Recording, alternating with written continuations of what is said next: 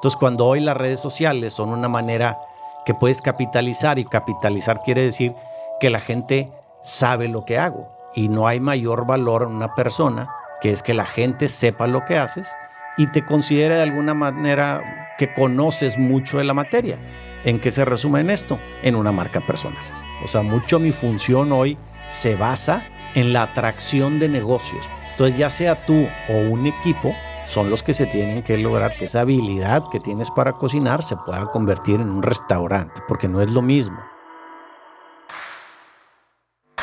Bienvenidos a Titanes Podcast, mi nombre es Raúl Muñoz y hoy te voy a acompañar en este nuevo episodio que espero que te guste bastante, espero lo disfrutes como igual lo disfrutamos nosotros. Bienvenidos, estamos aquí en Titanes Podcast y el día de hoy nos acompaña Jorge González Mogas, líder en la industria inmobiliaria de desarrollo inmobiliario y CEO de Altio Capital. Jorge, ¿cómo estás? Bienvenido aquí a Titanes Podcast. Muy bien, Raúl, un gusto saludarte a ti, a la gente que, te escucha o nos escucha. Y bueno, gracias por la invitación y vamos a tratar de hacer una plática jugosa, rica e interesante para todos. No, la verdad es que, digo, te comentaba ahorita al inicio que mm, de pronto empecé a ver a Jorge por todos lados, que Jorge por acá, que Jorge haciendo una colaboración y Jorge en redes sociales.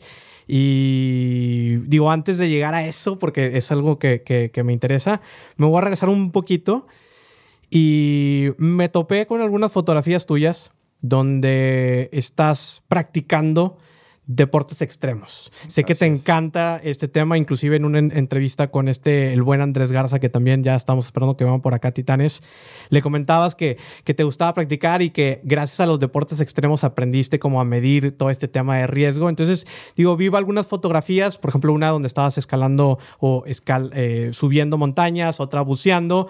Platícame un poco de, de, dónde nace el gusto por los deportes extremos, eh, qué te dio por hacer estas actividades. Pues fíjate que hace, hace algunos años, muchos años, eh, a lo mejor más de, más de 30 probablemente, eh, me di cuenta que estaba muy flojo en esas cosas. Y me habían invitado por ahí a bucear y cosas así, pero, pero se me estaba yendo la vida en, en no poder. Entonces dije, bueno, pues antes déjame meto a, pues a clases de natación y cosas así, ¿no? Que la natación fue una pasión que tuve por muchos años, competí en, nacionales, ¿verdad? Y lo, hice diario por muchísimos años de mi vida. Eso me llevó al buceo y en el buceo la verdad es que conocí un mundo muy, muy, muy bonito, ¿no? Entonces me empecé a meter a más y más cosas, a empezar a ir a, montañas y a retarme un poquito. De repente iba pues aunque sea aquí a, la, hikear aquí en montañas de Nuevo León y estaba lloviendo e iba y cosas así, ¿no? Y luego eso me llevó a meterme a cosas, hubo una competencia, una selección hace mucho tiempo, algo que se llamaba el Malboro Adventure Team. Y me inscribí y fue una, pues como competencia o algo así con en motos, caballos, jeeps, correr, nadar en los rápidos y todo eso, ¿no? Me, me quedó un muy buen sabor y luego fui a dar inclusive a un reality show que se llamaba El Conquistador del Fin del Mundo, cuando tenía 36 años, hace 20, que era en la Patagonia Argentina. Y eran cinco equipos, México, Brasil, Ecuador, Estados Unidos y México. Entonces ahí pues me eché, no sé, 20, 30 días sin, pues eh, expuesto a la naturaleza, eh, con, con, lo que te da la naturaleza para vivir y algunas cosas que nos daban. Entonces, pues eso me creó una gran pasión. La verdad es que hoy, por mis actividades, edad y todo eso, probablemente no le puedo dejar tanto tiempo como quisiera, pero en los viajes, por decir, muchas fotos de esas que ves son en viajes, y a mí me gusta viajar siempre a lugares que no he ido. Muchas veces por, por mucho tiempo llevo a los mismos lugares, voy a lugares que no he ido y me gusta explorarlos. Probablemente ya no se convierte en un deporte de riesgo, Digo, obviamente siempre andar en una montaña y eso tiene sus cosas, pero, pero eso es lo que me gusta, ¿no? Inclusive me gusta hasta ver, ¿verdad? A lo mejor hay gente que se pone a ver el fútbol y yo me pongo a ver competencias, ¿verdad? Ni él está jugando fútbol ni yo estoy compitiendo, pero pues es parte de lo que, de lo que me gusta hacer.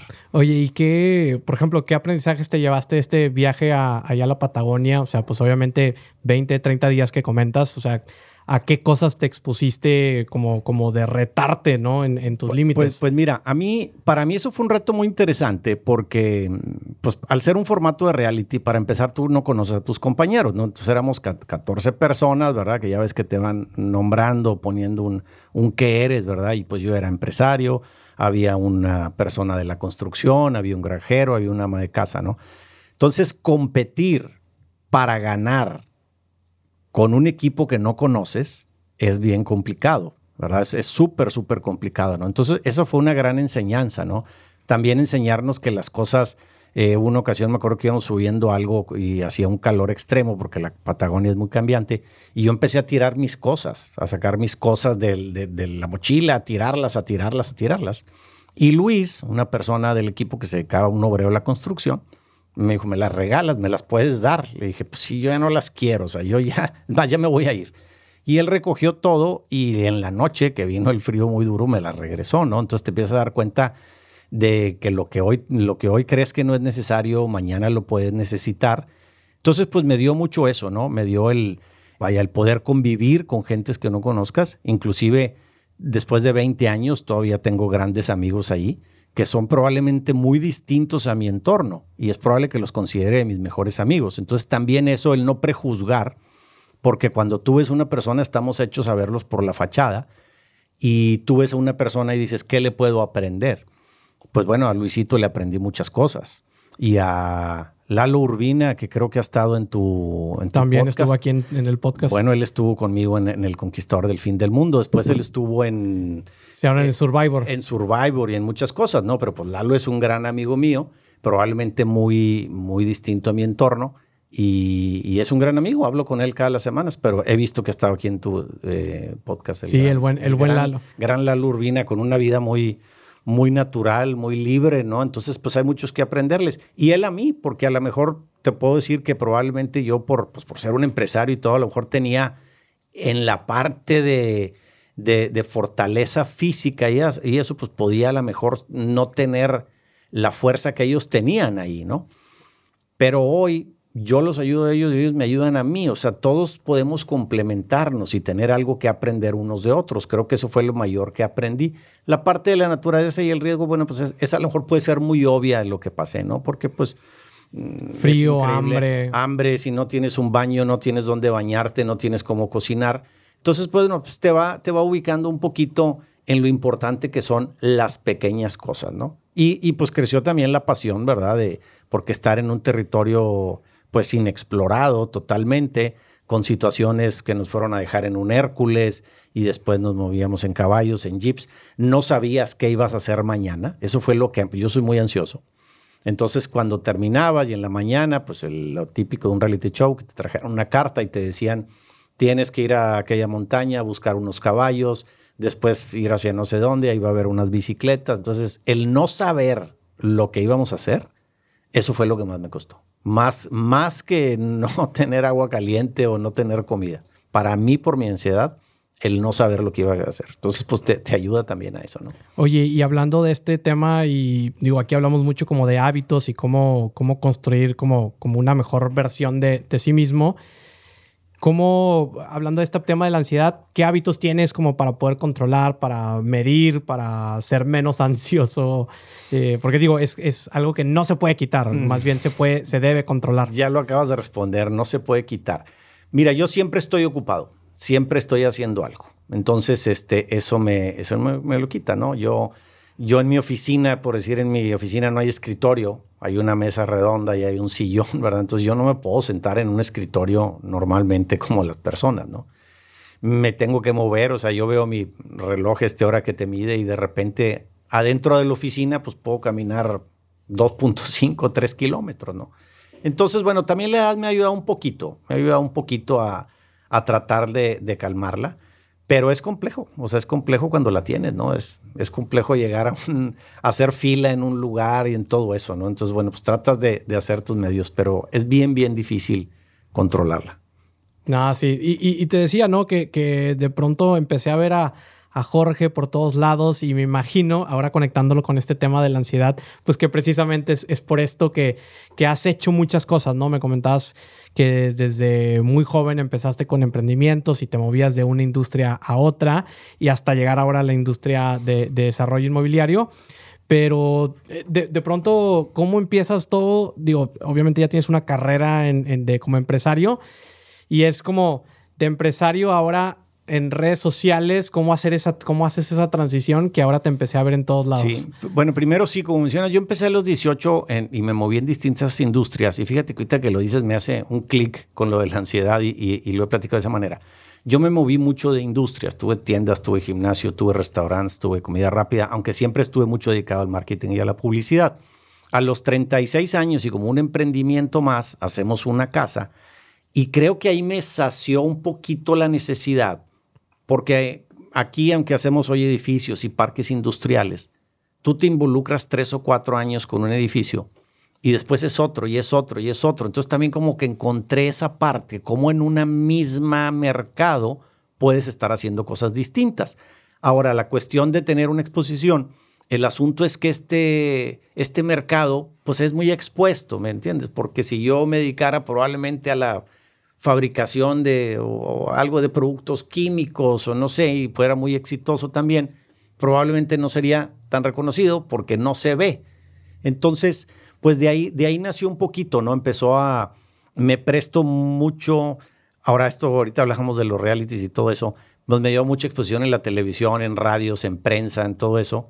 Entonces de repente me invitaron a un programa de radio y de repente otro, y pues yo ya había estado en el radio muchas veces y yo había estado en la televisión muchas veces. Entonces, pues esto es algo que también a veces mm, todo lo que hagas en tu vida te va sumando. Y hoy resulta que la exposición en redes sociales es negocio, es positiva. Entonces, cuando alguien me dice, oye, ¿cómo le haces? ¿Quién te escribe los guiones o quién? Pues no, es que yo soy creativo y yo me dediqué al marketing, a la publicidad. Oye, te vi en el radio, qué, qué bien lo haces. Pues es que ya había estado 100 veces y en programas de TV Azteca y en todos los que te imagines. Entonces, todo lo que hacemos, pues nos va ayudando a lo que hoy somos, ¿no? Entonces, cuando hoy las redes sociales son una manera que puedes capitalizar, y con esto me refiero porque yo no doy cursos o ese tipo de cosas. Capitalizar quiere decir que la gente sabe lo que hago y no hay mayor valor en una persona que es que la gente sepa lo que haces y te considere de alguna manera que conoces mucho de la materia. ¿En qué se resume en esto? En una marca personal. Oye, y hablando de este, por ejemplo, que decías de, de cómo empiezas a construir y, conectar estas, digo, ahorita conectando estos puntos, ¿no? Steve Jobs decía, ¿no? Que conectar los puntos hacia atrás.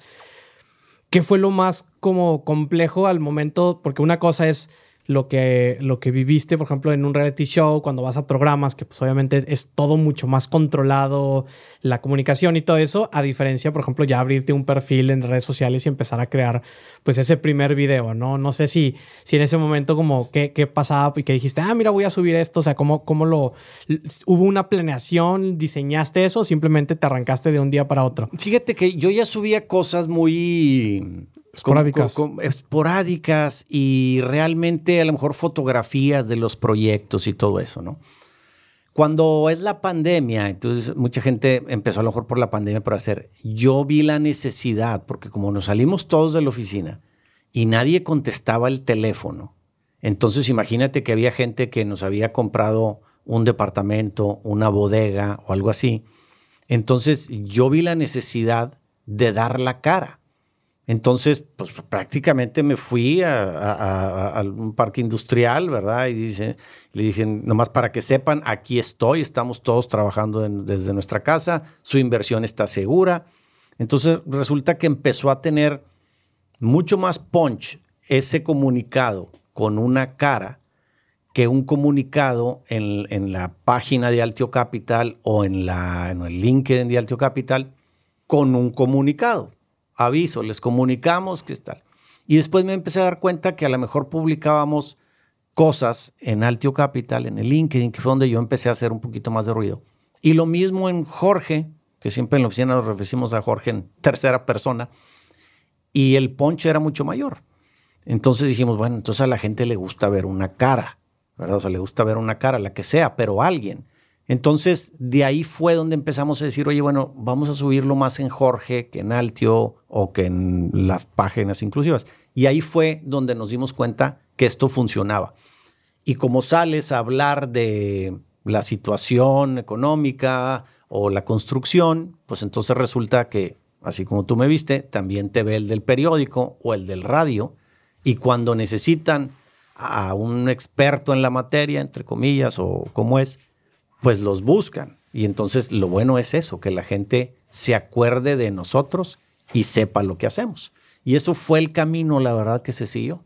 Oye, y está bien interesante porque, por ejemplo, esto que dices de que, digo, al final creo que todos tenemos una marca personal y mm, e, es más bien qué cosas quieres controlar de esa narrativa que se está diciendo de ti, ¿no? Así es. Ya sea que tomes propiedad de esa narrativa y construyas sobre eso, o bien dejes que, que algunas de las cosas que algunas se pueden visibilizar o otras cosas se pueden quedar por ahí y que eso tome la narrativa, ¿no? Mucho este concepto, seguramente Samer te habló de, de que la marca no es lo que, lo que uno dice, sino que lo que las personas eh, observan o perciben de ti. Sí, lo que, lo que los otros digan. Ahora, siempre se va a hablar de personas, ¿no? Nosotros hablamos de las personas, las personas hablan de nosotros.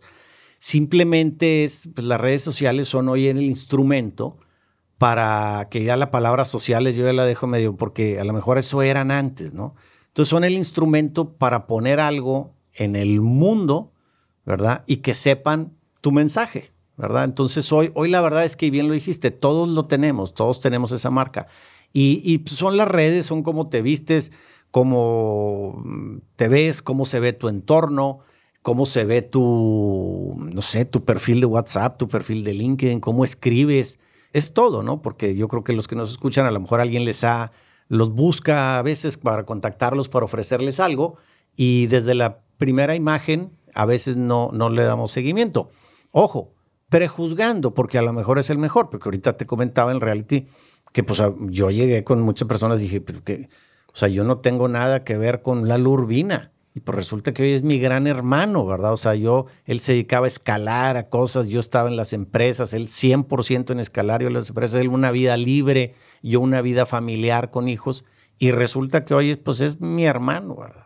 Claro, pero acá es donde se fuerza un poco esa naturaleza y, el entorno es lo que hace, hablábamos, ¿no? Del entorno, muchas veces es lo que determina ciertos factores. Así es. Sí, sí, te va llevando. Yo, yo pues, yo crecí en un entorno empresarial, ¿verdad? Este, mi padre, pues, siempre fue empleado, trabajador y a los 40, 45 años puso un pequeño negocito, muy, muy pequeño, porque pues la verdad es que no, no, no, no había recursos, no teníamos recursos y yo creo que él me, enseñó a, o me dio la idea esta de emprender.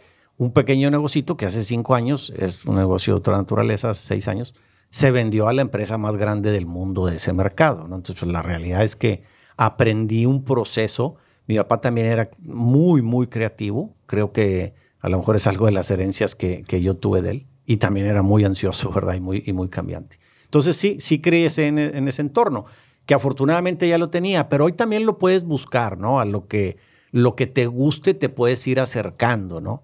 O sea, tu, tu grupo de amigos, tu grupo en, el colegio, en lo que sea, pues te va llevando a donde es, ¿no? Este, ya ves que se dice mucho que somos la suma de las cuatro o cinco personas con las que nos rodeamos, ¿no? Yo me creé con gente de empresa, con gente de trabajo y pues me hice así de esa manera porque me gustaba, porque también si no te gusta, puedes tomar otro entorno. Claro, puedes cambiar tu, tu realidad, ¿no? no es que la realidad vaya a cambiar, sino que tú tienes que tomar esa acción. Siempre lo digo también, que tienes que tomar esa acción y, tomar propiedad de lo que quieras hacer y al camino que te quieras ir. Si no, pues las cosas tampoco suceden por, por fortuito, ¿no? Ahí por acá y también en esta parte del entorno que pocas veces se dice, pero al final hay un contexto y un factor de suerte, que al final el entorno donde nos rodea nos ayuda y, y nos da pues nos ponen un escalón que a lo mejor en otro entorno no lo es. Por ejemplo, en tu perspectiva, ¿crees que la suerte haya influido en esos entornos a los que has estado, en los realities, en las oportunidades que has tenido? Mira, yo sí creo en la suerte, pero creo que hay que estar muy preparado. Si tú tienes un boleto, tienes mucha oportunidad de, una rifa de 100, tienes un 1%, ¿verdad? Para ganártela y por, con suerte te la puedes ganar. Pero si tienes cinco boletos, si tienes 10 boletos, si tienes 20 boletos, la suerte se va a aumentar, ¿verdad? Entonces, yo, pues, yo compro muchos boletos, ¿verdad? O sea, yo voy a distintos lugares, vengo hoy aquí, es muy probable que alguien me, haya, vaya a escuchar, sepa lo que hago. Entonces yo, pues, compro muchos boletos, ¿verdad? O sea, la cuestión de todas las cosas que he hecho, creo mucho en, en, en moverte, ¿verdad? En estarte moviendo y moviendo en, la cuestión inmobiliaria, pues doy conferencias, eh, estoy, ahorita estoy escribiendo un libro de negocios, eh, tengo un podcast también subiendo nivel. Entonces, eso te hace ir comprando boletos. Entonces, sí existe. Sí he tenido eventos de suerte que digo, híjole, o sea, qué suerte. Pero nada más que estaba ahí, estaba ahí en este lobby de este hotel donde fue la conferencia y ahí me quedé, no me fui, ahí me quedé, di una conferencia, ahí me quedé, ahí estuve todo el tiempo, vino alguien, alguien a saludar, alguien a tomarse una foto, lo que quieras, pero vino alguien con un gran negocio. Entonces tuve mucha suerte, pero la provoqué, compré más boletos. Está, sí, sí, sí, definitivamente porque luego creemos que nos van a llegar las cosas, ¿no? Como hablamos ahorita de que parece que nos van a llegar las cosas, pero creo que lo resumiste muy bien de oye, pues estamos aquí, compra los boletos que más puedas, que tengas y eventualmente vas a, vas a canjear algunos, ¿no? O sea, es difícil quizá que puedas canjear todos, pero eventualmente vas a canjear alguno de ellos. Sí, sí, sí. O sea, la verdad es que sí existe, digo, y la frase es trillada, pero es más cierta que nada, ¿verdad? La, suerte existe, pero hay que estar preparada para, para obtenerla, ¿verdad? Porque si te llega, te, te cruzas en dado momento con alguien, y no sabes qué hacer con ese contacto, ¿verdad? Es muy importante. Yo creo mucho en los contactos, creo en sumar todos los días. Yo, yo digo el, el hacer tu abono diario en las personas y tu abono es desde que llevo el edificio con el guardia de la entrada, decirle buenos días, buenas tardes. Porque si un día lo necesito y el edificio se cierra a tal hora y nadie puede entrar y yo necesito entrar por mi laptop porque es urgente, yo sé que me va a dar permiso porque yo tengo saldo a favor con él. Tengo saldo a favor. Y puedes tener saldo en ceros o puedes tener saldo en contra. Con todas las personas, con todas las personas que te topes, con todas las personas que tengas. Eh, hoy eh, ya nos conocíamos tú y yo en redes, pero hoy nos estamos conociendo personalmente y estamos creando un networking. Yo tengo tu teléfono, tú tienes el mío. Entonces yo sé que si un día veo yo tus redes, que entrevistaste a alguien, que necesito hacer un contacto con él, la manera más fácil sería decirte a ti, ¿verdad? Eh, y tú a mí, porque tú estás, ah, tú tienes saldo a favor conmigo, yo tengo saldo a favor contigo, entonces podemos hacernos un favor. Exacto, sí, y luego pareciera como muy que se puede pensar en la otra parte como muy maquiavélica de que, ay, estoy haciendo esto como de manera intencional. Creo que la diferencia radica en que eso se siente. O sea, cuando tú estás haciendo algo donde lo piensas de esa forma de que, ah, es que yo voy a hacer esto, esta obra buena, para después canjear esto, eso creo que definitivamente se transmite. Sí, mira, no, no lo puedes actuar cuando menos no por tanto tiempo. Claro. ¿Verdad? Y no con todas las personas, ¿verdad? Cuando tú tienes esa naturaleza, pues hay que hacerlo. Y si no la tienes, pues entonces actúa un poquito. Te va a gustar cuando veas los beneficios, ¿verdad? A lo mejor no, no, no todo puede, tener esa personalidad. Pero vaya, pues es algo que, que así es, ¿no? Eh, hay este, un libro muy leído y a lo mejor que puede parecer muy simple, el de cómo ganar amigos e influir en las personas. Eh, pues te lo dice, ¿verdad? Todos contactos, todas relaciones, eh, el tener las puertas abiertas en todos lados, pues te da mucho, te da mucho. Esto en las redes sociales hace que hoy de repente le aparezco a alguien que es mi amigo desde hace, o que no lo veía desde hace 20 años, y, resulta que te escribe y te dice, oye, estoy viendo que tú haces esto. Nosotros tenemos un terreno, me gustaría vendértelo, aportártelo, ¿no? Entonces, pues creo que tiene muchas ventajas el crear un networking interesante. ¿Cómo creas estas fuentes de networking, al menos en tu caso? O sea, ¿qué, actividades, qué tanto networking activo realizas? Pues mira, el networking lo haces, para empezar, es un trabajo de, por vida, ¿no? Lo haces con lo que hay, con la, gente que hayas conocido en tu colegio, la gente que saludas en cualquier lugar, en bodas, en lo que sea, ¿no? Eh, a mí me gusta mucho ir a lugares, salir a lugares, ir a restaurantes. O sea, yo voy, si, si la semana tiene desayuno, comida, cena, son 21 oportunidades de comer, a lo mejor 8 o 10 las hago en un restaurante. Entonces, pues simplemente, pues es un poquito el ver y ser visto, pero porque me gusta, porque me gusta salir, me gusta estar, ¿no? Cuando viajamos, ¿verdad? En esto, por decirte, cuando vas caminando por algún hike o una cosa así, pues a veces platicas con gente, ¿verdad? Que te deja una enseñanza, que se las dejarás tú a ellos, e intercambias tu nombre, ¿no? No es algo que hago yo no juego golf, pero el golf es un gran momento para el networking, ¿no? Entonces son cosas que, vas, que te van saliendo de manera espontánea, natural. Obviamente a lo mejor antes era más callejero, por así decirlo, y ahorita menos, Pero la propia naturaleza de mi trabajo hace que probablemente en un día, eh, pues hable con, por teléfono probablemente con cinco o seis personas que antes no conocía. Eh, es muy probable que vea a 20 o 25 personas distintas en la oficina que, que vayan en un día porque va un grupo de cinco de broker, gente de otro.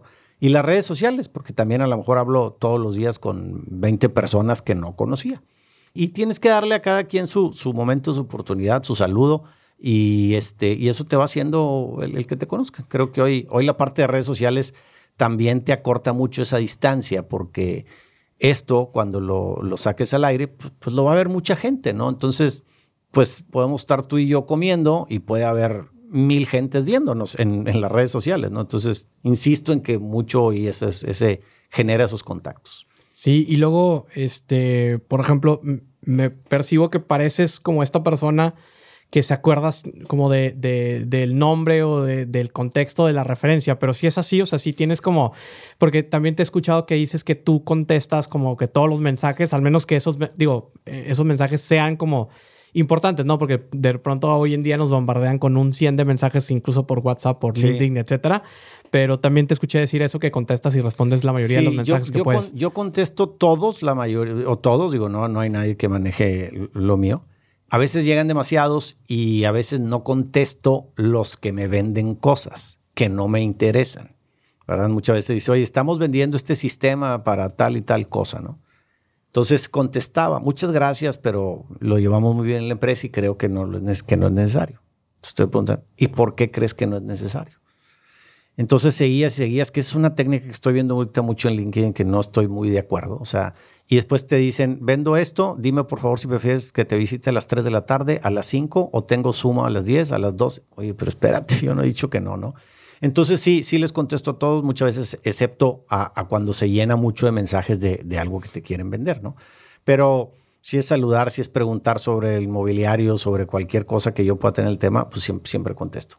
Oye, y sé que también te encargas mucho en, en Altio y llevas como el liderazgo también en la parte comercial y que pues, obviamente esto conectando lo que te gusta el networking, conectando lo que tienes como esta parte de marketing y demás. Em, eh, y hablando en temas de, generales, ¿no? ¿Crees que ahora la parte comercial de las ventas se ha puesto como una capa más en, el proceso? O sea, como que ahora pareciera eh, mucho más complejo hacer o cerrar una venta que antes. Mira, eh, primero, en Altio Capital yo soy el director, la verdad función que, comparto mucho con mis hermanos y mis socios, mi sobrino. Y esa función hoy de director, por, porque eso le digo, porque la comparto, ¿no? Porque digamos, yo tengo la cara, la, la dirección, pero hoy creo que es básico para las empresas el marketing y las ventas. Y creo yo que me iría arriba en el marketing. Hay empresas, Red Bull, Nike, Nike no hace tenis, Nike es una empresa de marketing. Ellos ya no fabrican nada. Red Bull no hace ni las bebidas. O sea, tú en tal país quieres hacer la bebida, ellos te dan la fórmula, la franquicia y ellos se encargan de estarlo publicitando, ¿no? Bajo esa óptica, hemos creído que es esa donde tenemos que llevar al Tío Capital. Obviamente, eso es, eso es lo que tiene que estar afuera. Lo de, lo de abajo tiene que estar muy sólido, ¿no? Obviamente, dentro del equipo que te mencionaba de socios, Alguien está en las finanzas, alguien está en la operación, más todo lo que tenemos. Pero hay una parte vital que es atraer gentes. Antes las marcas más grandes eran las que tenían más, más dinero, ¿verdad? Las que se podían publicitar más en los periódicos o en el radio. Esas eran las más grandes. Hoy es una cuestión de estrategia, ¿verdad? Y de habilidades, ¿no? Entonces, por un lado, tienes las redes, ¿verdad? Que lo pueden hacer más fácil o, o los podcasts o las conferencias o entrevistas. Pero por otro lado, eso está abierto a todos ahora. Ya no es una cuestión de dinero. Entonces, oye, ahora es más fácil porque no es dinero. Por un lado sí, pero por otro lado, entonces ahora todos lo pueden hacer. Mayor competencia. claro, entonces por eso en las empresas tienes que tener a alguien prácticamente dedicado a eso. O sea, mucho mi función hoy se basa en la atracción de negocios, ¿verdad? Cuando vamos a hacer un desarrollo, pues necesitamos primero conseguir un terreno, necesitamos eh, conseguir capital de socios. Entonces, esa atracción de negocios es probablemente la que, la que, la que yo hago, ¿no? Y después de ahí irlo bajando a todo el departamento comercial, ya tenemos el producto, ahora hay que venderlo, pero hay que, hay que pasar la voz. y hay que captar asesores inmobiliarios y hay que pasar clientes, ¿no? Entonces es un poquito lo que hacemos en conjunto, probablemente liderado por mí, pero pues ahí está el coco ahorita, en marketing y ventas, ¿no? Eh, mucha gente que quiere emprender, lo platicábamos ahorita, probablemente sea muy buena en una cosa, en cocinar, ¿verdad? Y dice, pues como sé cocinar, voy a poner un restaurante. Pero hay una frase que yo digo mucho que no es lo mismo ser chef a ser restaurantero. Y esto engloba cualquier, cualquier, por ponerle una manera. Sí, cualquier. cualquier mercado. Dinámica. Porque pues sí vas a poner el restaurante, pero ¿cómo lo vas a dar a conocer? ¿Cómo lo vas a atender? ¿Verdad? Entonces son cosas muy distintas, ¿no? Entonces ya sea tú o un equipo, son los que se tienen que lograr que esa habilidad que tienes para cocinar se pueda convertir en un restaurante, porque no es lo mismo. En México, y lo dije por ahí también en un podcast, eh, y en, bueno, en muchas partes del mundo, de cada 10 empresas, 7 cierran el primer año.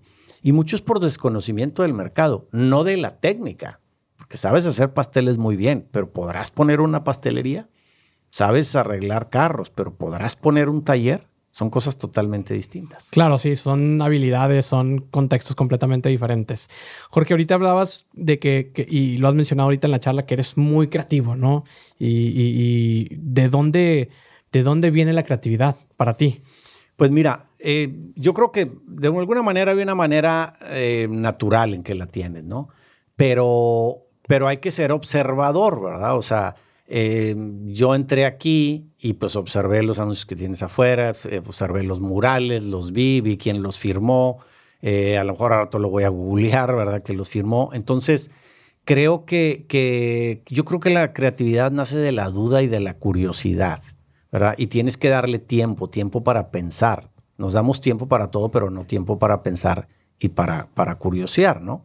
Yo creo mucho en en que adentro de la cabeza pues tenemos unos archivos, ¿verdad? Que están ahí esperando que algo necesites. Un video que subí hace poco, ahí precisamente decía, haciendo un hike, que, y, lo comenté de la creatividad. Os dije, yo en este día ya subí esta montaña, la bajé, vi cada una de las cosas, vi venados, vi ardillas, todo lo que vi, cada árbol, me acerqué a ver cada, cada plantita, tomé cientos de fotos Después al bajar, era un pueblo ahí por Colorado, me fui por una parte que había un, pues, mercado con 80 puestos. Los vi, vi sus logotipos, vi lo que decían, vi cómo vendían, vi a lo mejor mil caras. Luego me fui por un lugar y me puse a ver las fachadas. Entonces yo creo que la creatividad nace de la, de la curiosidad. Y, y cuando vas saciando esa curiosidad, toda esa información, todo ese input se queda en el archivo esperando a que lo necesites. ¿verdad? Para el output, ¿verdad? O sea, si tú, decía alguien, no es un ejemplo, ¿no? Si, si, si aquí tú ves una bocina y dice input, ¿verdad? Si, si le pones nada más esta música, pues siempre va a salir la música por el otro lado.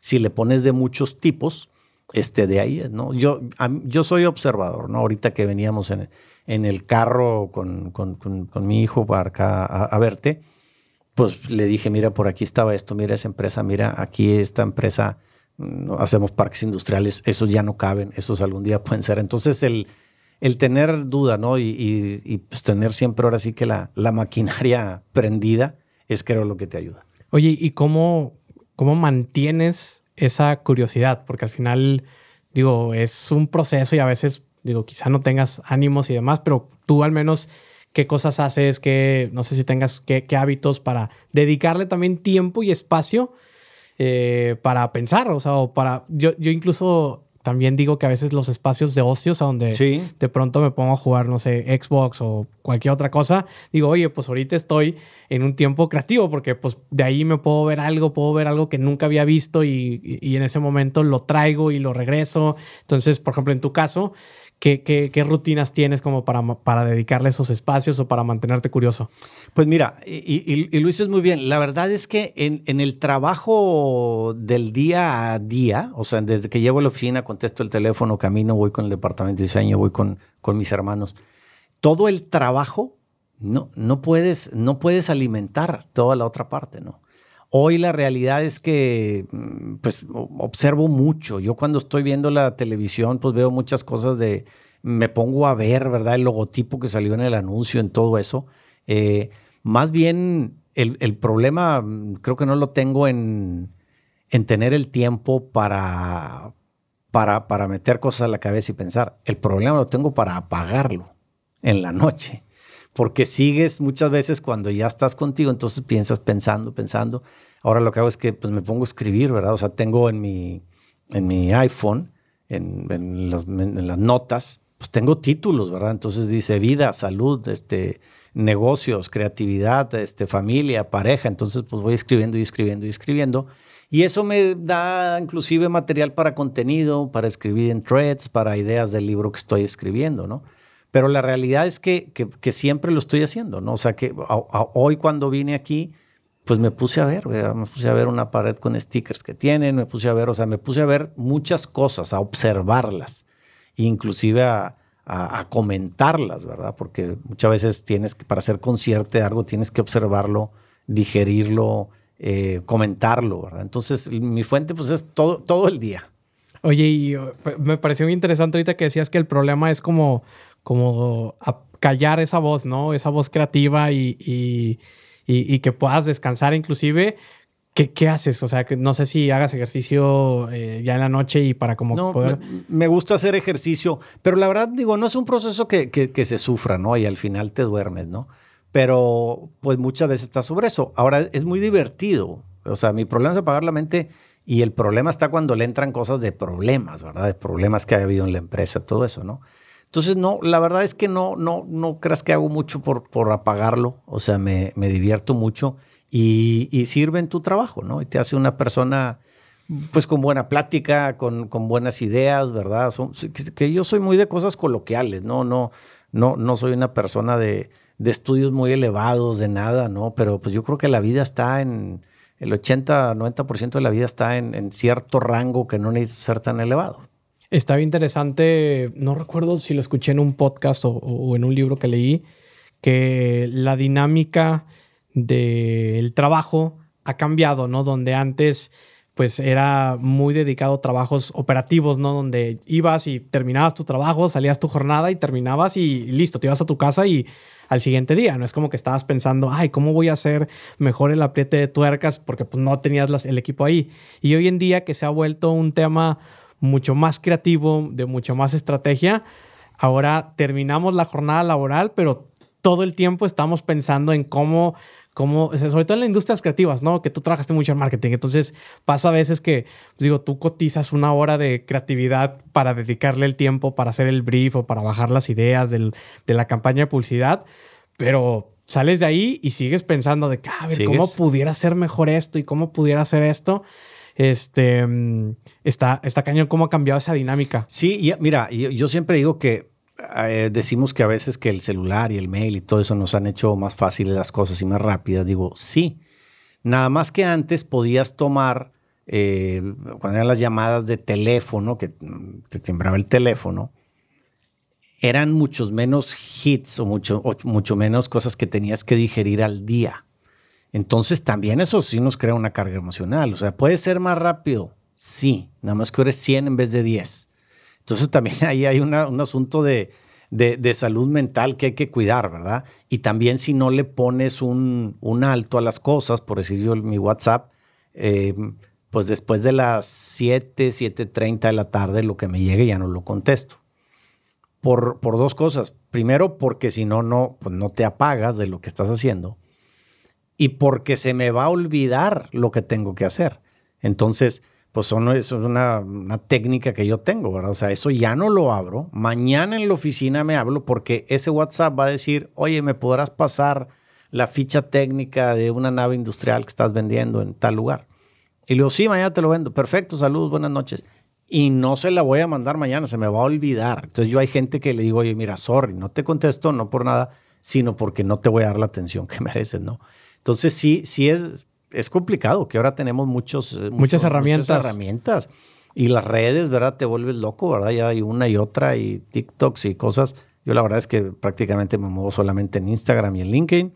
Este, porque si no te llenas, te llenas de cosas, ¿no? Y, también es, es, complicado. Fíjate que yo justo tengo un mes, mes y medio más o menos que, digo, tengo varias así como, como tú de, de, de dinámicas que, o hacks que empecé a aplicar, digo, el, más tradicional es que todo lo que esté en mi agenda es lo que tengo que hacer. O sea, si no está en mi agenda es porque es un evento que no importa. Inclusive se me han pasado cumpleaños, pero pues es porque de plano ya no lo noté y ahí ya me acuerdo y lo anoto y ya se queda como evento recurrente anual, ¿no? Así como ese, ahora empecé precisamente en jornada de trabajo cuando, cuando quiero dedicarle como enfoque pongo el, modo de focus ahí en el celular para que no llegue ninguna notificación, salvo la llamada de mi esposa o de mis papás o algo que sea como, que sé que es como puede ser algo urgente, pero todo lo demás apagado y, la verdad es que me ha funcionado mucho, sobre todo porque también batallamos hoy en día en, enfocarnos en el trabajo, en concentrarnos. Sí, y, te llenas de cosas y, y también hay algo que me gusta decir,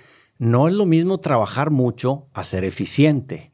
¿Verdad? O sea, porque a veces podemos estar haciendo muchas cosas y, muchas veces lo urgente ni siquiera es importante. Entonces tenemos que empezar a ver, a hacer nuestra prioridad de cosas y no podemos hacer todo porque te van a llegar 100 mensajes. Te decía en las redes sociales, a ver, me llegaron 60 mensajes. Uno que quiere una, agradecerme por algo, pues tengo que agradecer. Uno que quiere saludarlo, lo quiero saludar y, cinco o diez personas que me quieren vender algo que ya tengo.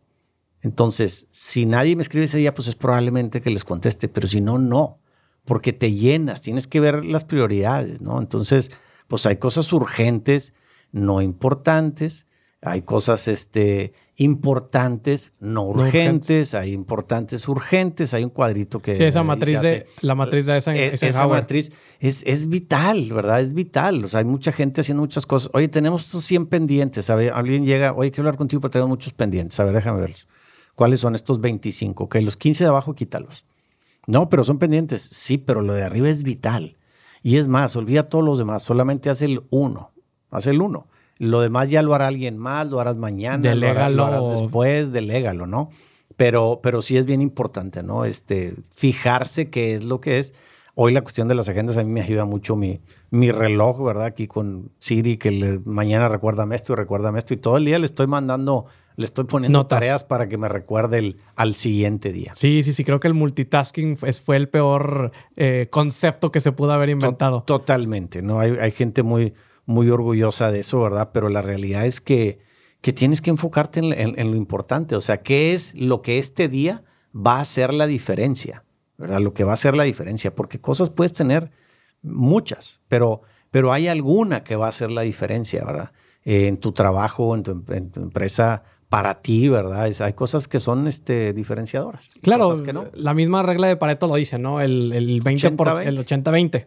el 20% de las cosas va, va a destrabar el 80%. Destrabar el, el resto, ¿verdad? Entonces, eh, muchas veces digo así literalmente, digo, bórralas. No, es que no, ok, ponlas en otro lado, porque si no sé que las vamos a traer todas en la cabeza. Entonces ese 20 te van a sacar el 80% del asunto, ¿verdad? Y, también hay muchas cosas que también le digo, mira, muchas veces 8, eh, digamos, estamos creando una campaña de algo y, y a veces ya llegaste al 8.5, 8.8 de calificación, ¿verdad? Llevas un mes trabajando y bueno, llegar a 10 te va a tardar tres meses más. Y 8.8 para ti como creativo es muy probable que sea 10 para el cliente. Entonces a veces esa última, o sea, lo, perfecto es enemigo de lo eficiente, ¿verdad? Y, perfecto para quién, ¿verdad? Porque a lo mejor tú lo quieres ser perfecto y a lo mejor tu entregable no va a ser perfecto para la otra persona, ¿no?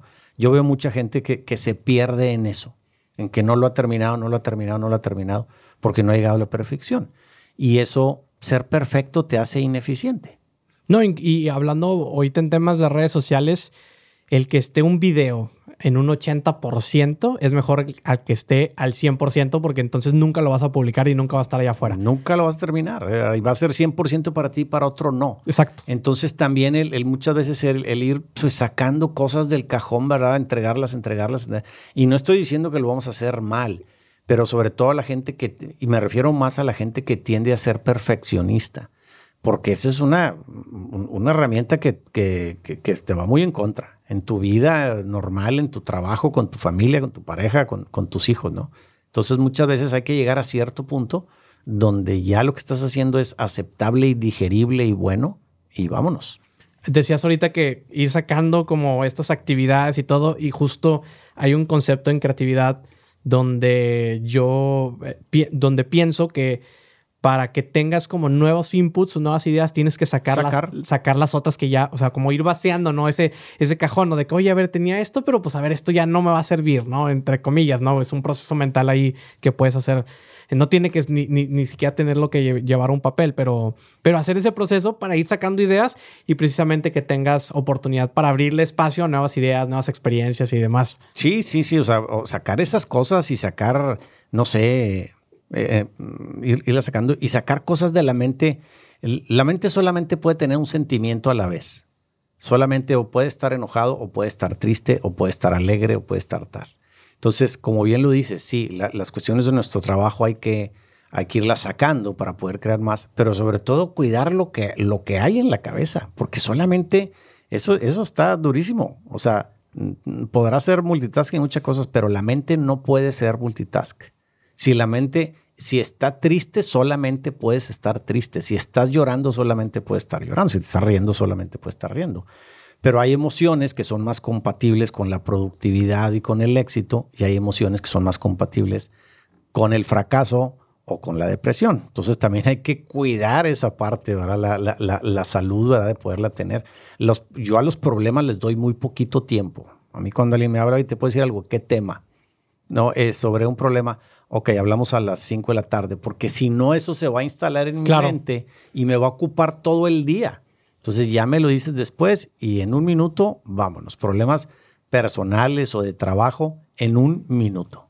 Se tienen que, que- que salir de la cabeza, porque si no, la mente se queda en ese estado y no te deja, ya no hablemos de productividad de trabajo, no te deja ser feliz, que es el estado que necesitas para lograr el resto de las cosas. Me encanta. En esta felicidad de búsqueda y demás, eh, lanzaste un podcast y me comentabas que era desde también un tema como de, de explotar otros, otros temas, porque pues digo, regularmente te buscan mucho para temas de, pues que desarrollo inmobiliario y los temas que ya como que comúnmente hablas y en esta eh, exploración y, y llevando un poco más al límite para abrir y exponerte un poco más, creaste un podcast eh, que hablas de, de vida, salud Y negocios. y- y negocios. Eh, cuéntame un poquito como, como la naturaleza del podcast. Pues mira, es- este es un proyecto que tenía en la cabeza de- desde hace tiempo y luego también lo fui platicando con un hijo mío que, que trabaja también conmigo, Emilio, y, y nos fuimos, pues me fue ayudando a aterrizarlo. ¿Qué es lo que pasa? En, en la mayoría de los podcasts, pues cuando mi- hoy nos extendimos en cosas muy interesantes, pero muchas veces es, es, es, es un podcast capitalista de edificios, de metros, de dinero, de tal, ¿no? Y qué bueno porque eso me ayuda a que la gente me conozca. Y siempre, muchas te preguntan en los podcasts cómo te gustaría ser recordado, como el que hizo el edificio más alto de México, o como el que hizo más parques industriales, o el como- no porque haya hecho el edificio, ¿no? Sino como en algo. Claro, son algunas- Y, y- y digo, no, fíjate que no.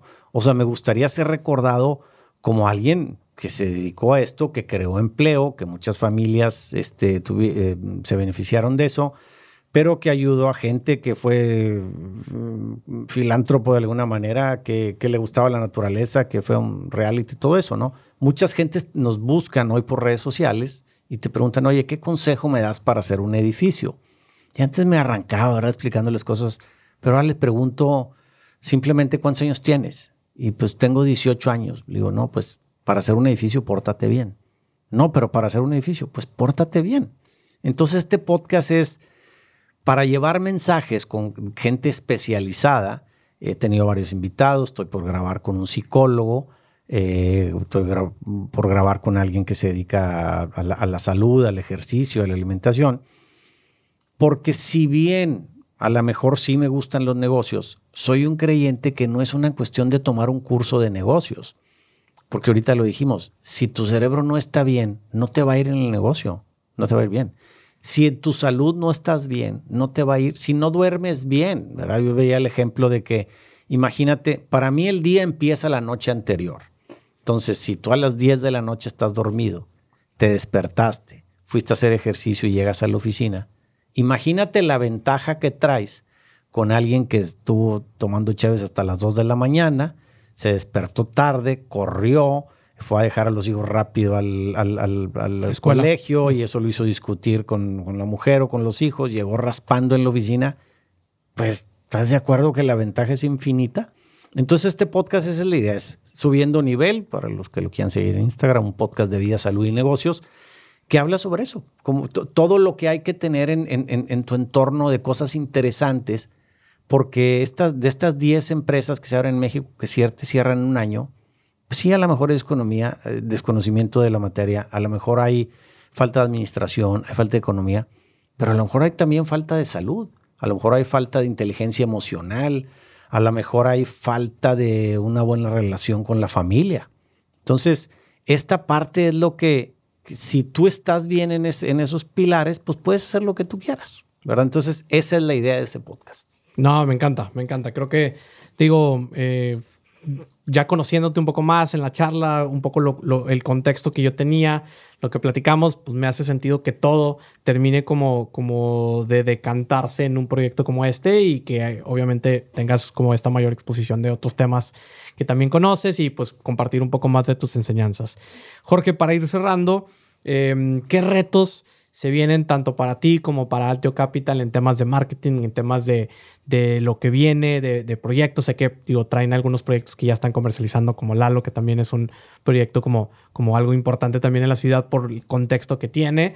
Eh, pero ahora sí, como, ¿qué, retos traen ahorita? ¿Qué, es lo que se viene pues, para Pues mira, el reto para Altio Capital, y creo que es para todas las empresas, es que llega un momento en donde no puedes dejar de crecer.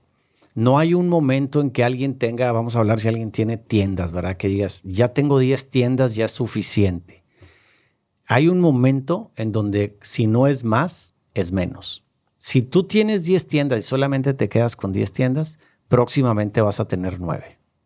Porque la competencia es feroz y es, es férrea, ¿no? Entonces creo que el reto para ahorita nosotros, pues es en Altio Capital, es seguir creciendo y mantener una empresa esbelta. No es lo mismo estar gordo que estar fuerte. Entonces muchas de las empresas miden su crecimiento en, fíjate que antes teníamos cinco caminatas de reparto y ahora ya tenemos diez. O número de empleados. O número de empleados, pero es que a lo mejor no necesitabas diez camionetas, a lo mejor necesitas ocho. Entonces, el reto para Altio y para, para la empresa es crecer con fuerza no engordando. Yo siempre digo, yo le tengo más miedo a uno de 90 kilos que a uno de 160. El de 160 no me alcanza. entonces, este, entonces yo creo que ese es el reto. Ese es el reto ahora, el seguir creciendo. Y para eso, pues hay que seguir creando una buena imagen, una buena marca de la empresa, una buena marca personal y, y estar bien, un poquito resumiendo todo lo que tenemos, pues estar bien de la cabeza, estar bien de salud. salud. Alguien en un podcast me preguntaba, bueno, entonces tú empezaste con una casa hace 20 años. ¿Cuántas casas vendiste ese año? Pues una. Y el siguiente, dos. Y el siguiente, tres. Me dice, bueno, ¿y este año? Le dije, pues entre departamentos y naves industriales probablemente 200 en un año. Entonces me dicen, ¿cómo, cómo le haces? ¿Cómo, cómo, cómo le haces para vivir? ¿O cómo tu cabeza?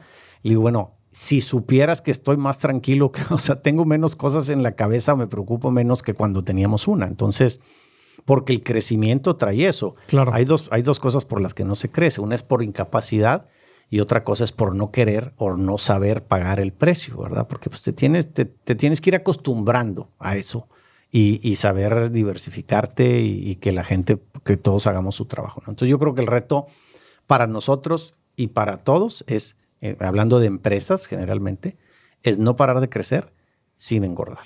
Ok, y específicamente porque lo mencionaste también en la marca personal, en tu marca personal, ¿qué es lo que viene? Digo, sé que el podcast apenas está eh, empezando y, despegando, pero no sé si ya traigas algunos. Sí, pues, comentabas lo del libro sí, pues mira, estoy haciendo un libro que eh, es un libro de. Tengo muchas ideas por ahí y ya estamos ahorita, vaya, haciendo un equipo para, para hacer este libro, ¿no? Yo creo mucho, mucho en los equipos. Tengo muchas cosas escritas. Es un libro de negocios. Es un libro de negocios que al que ha ido a Harvard no le sirve para nada.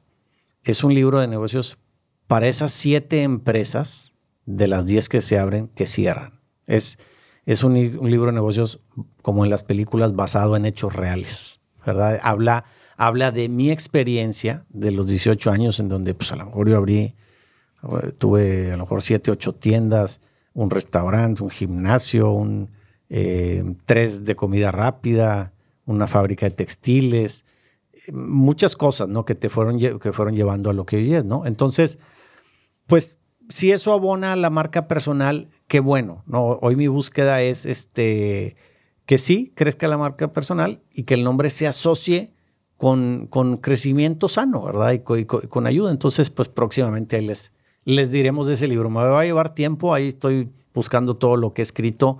Eh, y fíjate, es un libro que quiero que, que se venda, que se venda bien. No tanto por el dinero que pueda generar, porque eso lo, pienso donar si acaso hay dinero, sino porque eso me comprobaría que funciona. O sea, el que se venda es que funciona. Es como cuando tú subes un reel. Las visualizaciones para que, para que, o sea, a mí me dicen, esto funcionó. La gente lo entendió, ¿verdad? O si lo guardaron, digamos, si, lo, comentaron. Sí, digamos que, digo, yo sé, y todo nos pasa en conferencias que vas y puedes vender un montón de libros ahí en una conferencia por el, pues, pues por la calentura del evento, emoción. ¿no? La emoción del evento. Pero es un libro que yo lo quiero ver en una tienda que se venda. Este, porque quiere decir que funcionó. Y de ahí, bueno, vendrán otros temas que, quisiera desarrollar en libros en esta etapa de mi vida, con el objetivo de, como dice el podcast, de subir de nivel en muchos aspectos. Excelente. Jorge, ya nada más por último, ¿cómo define Jorge el concepto de la riqueza? Pues mira, creo yo que mm, la riqueza es algo que tienes que generar para que se genere en otros. Es algo que, te da estabilidad, que te da tranquilidad, que nunca debe ser para, para marearte ni para, ni para subirte en un escalón. Em, un, punto de, riqueza o de economía siempre es necesaria según tus necesidades. Em, no, no hay que también crecerse en, sumirte en necesidades extremas tontas, ¿verdad? O sea, yo siempre digo que los que tienen eh, un super coche así, de esos exóticos y algo, eso, la mayoría de ellos, para que sepan, muchas veces es todo lo que tienen. La mayoría en donde los veas, ¿no? Entonces, pues yo creo que es algo, es algo que se requiere, que se requiere porque pues necesitamos desde para comer, para vestirnos, pero lo importante es que se reparta. Yo creo que mm, mi hijo trabajaba en una algo donde daban eh, cursos de ética empresarial y hay una frase que él usa y dice, los, de los empresarios, los que serán recordados son los que hicieron las cosas bien. No, no, no la gente que tiene más dinero, porque también para generar dinero hay muchas cosas y muchas trampas que se pueden hacer, ¿no? Entonces yo creo que el generar, el que la gente pueda trabajar, el crear empleos, o sea, a mí me da mucha satisfacción saber que en un edificio trabajan 500 personas. 500 familias se benefician de ahí. Entonces, pues eso es, ¿verdad? O sea, cuando estás haciendo una empresa, ¿vas a generar riqueza? Sí, pero pues también es, es, es, es el que más gente la pueda tener, ¿verdad? La sencillez, yo creo que eso es lo mejor. Yo, empresarios que conozco que tienen mucho, o sea, los que veo que son más sencillos, o sea, son los que son los que voy a recordar y son a, los, a los que yo admiro, ¿no? La cuestión de, de coches y ese tipo de cosas, sí está padre, ¿no? Y sí, sí, sí los puedes tener, pero no debe ser el, el para qué. esa es mi idea. Muy bien. Pues Jorge, muchísimas gracias. La verdad es que me quedo con muchas cosas de la charla, algunos conceptos que platicamos. Eh, el que me llevo es esta parte de, de lo que comentábamos de lo de la suerte, ¿no? De, de, poder comprar y adquirir y buscar, porque creo que conecta con todo lo que platicamos, ¿no? El hecho de que hayas hecho deporte extremo, pues es un ticket que por ahí está y que eventualmente, seguramente ya en algún viaje de estos, pues ya hubo oportunidad de hacer algo y el networking, lo, lo, el trabajo que está haciendo con la marca personal y el podcast, entonces me quedo con eso de, de que aprovechemos en conseguir los tickets que más podamos y eventualmente los vamos a canjear. Mira, si la rifa es de 100 boletos y se pueden quedar con los 100 boletos, y ya fregamos. Adelante. Así es. Listo. Jorge, para despedirnos, tus redes sociales donde todos los titanes y todos los que nos escucharon te pueden seguir. Es, prácticamente como mi nombre, pero es Jorge Mogas. Mogas se escribe M de mamá O G de gracias A y S de salud. Jorge Mogas, por ahí con gusto. O en el podcast de Subiendo Nivel también. Subiendo nivel disponible en Spotify. Está en Spotify, lo acabamos de iniciar, Instagram, YouTube. Entonces, bueno, pues por ahí, si lo ven ahí, suscríbanse, píquenle, denle like, todas las cosas que nos ayuden a, a que el algoritmo nos ayude a llegar a más personas. Que siga creciendo. Así es. Muy bien, pues Jorge, muchas gracias por tu tiempo, por esta charla y pues nos vemos en una próxima ocasión. Gracias por la invitación. Saludos a todos. Nos vemos.